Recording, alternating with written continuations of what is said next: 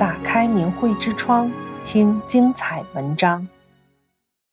提萦救父感动汉文帝。中国自古为何推崇孝道？西汉文帝时代，麒麟兹有一个名医叫淳于意，后来做了太仓令，但他不愿意跟做官的来往，也不会拍上司的马屁。没有多久，淳于意辞了职，专门在民间行医。淳于意不喜奉承，不轻易为王公贵族治病，得罪了不少世家贵胄，多对他有不满之心。后来被显贵诬告，被判有罪，要到长安受肉刑。淳于意的小女儿缇萦不忍父亲受刑，跟着到了长安。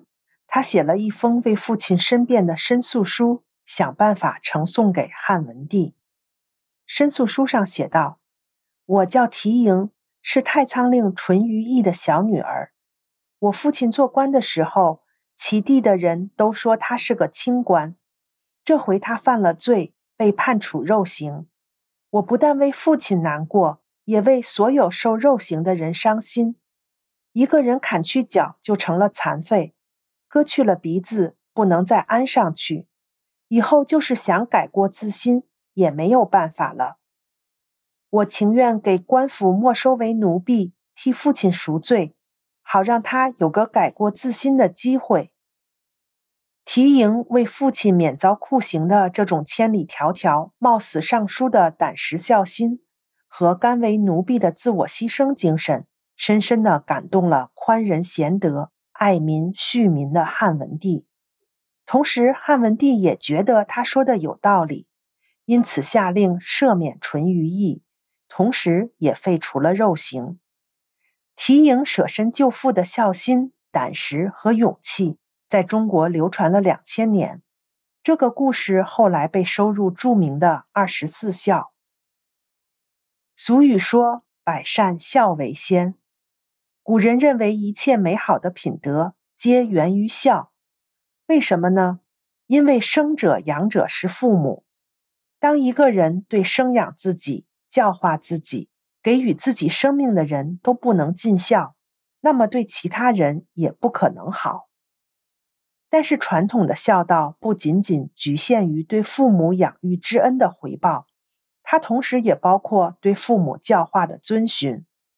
如果再延伸推广，敬天、忠君、孝亲、尊师，其实也都在孝的内涵之中。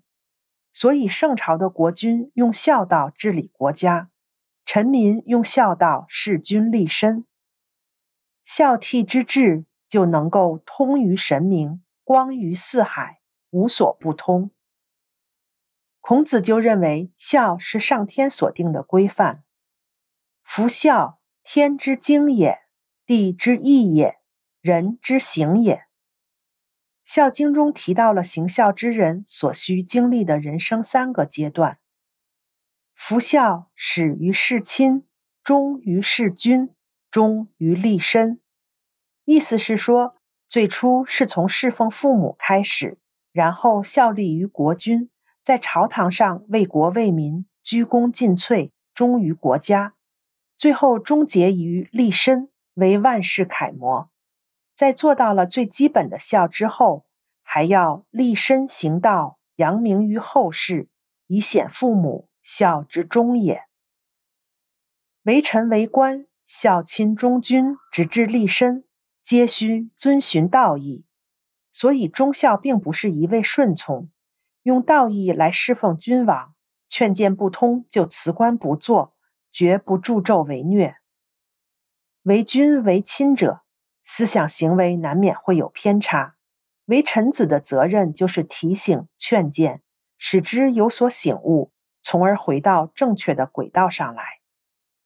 在清朝康熙皇帝庭训格言里有这么一条：“持善心，行和道，为真孝。”训曰：“凡人尽孝道，欲得父母之欢心者，不在衣食之奉养也，惟持善心。”行合道理，以为父母而得其欢心，岂可谓真孝者矣？对父母最大的孝顺，就是做一个善良的人。天下儿女都这样，天下岂不大治？订阅明慧之窗，为心灵充实光明与智慧。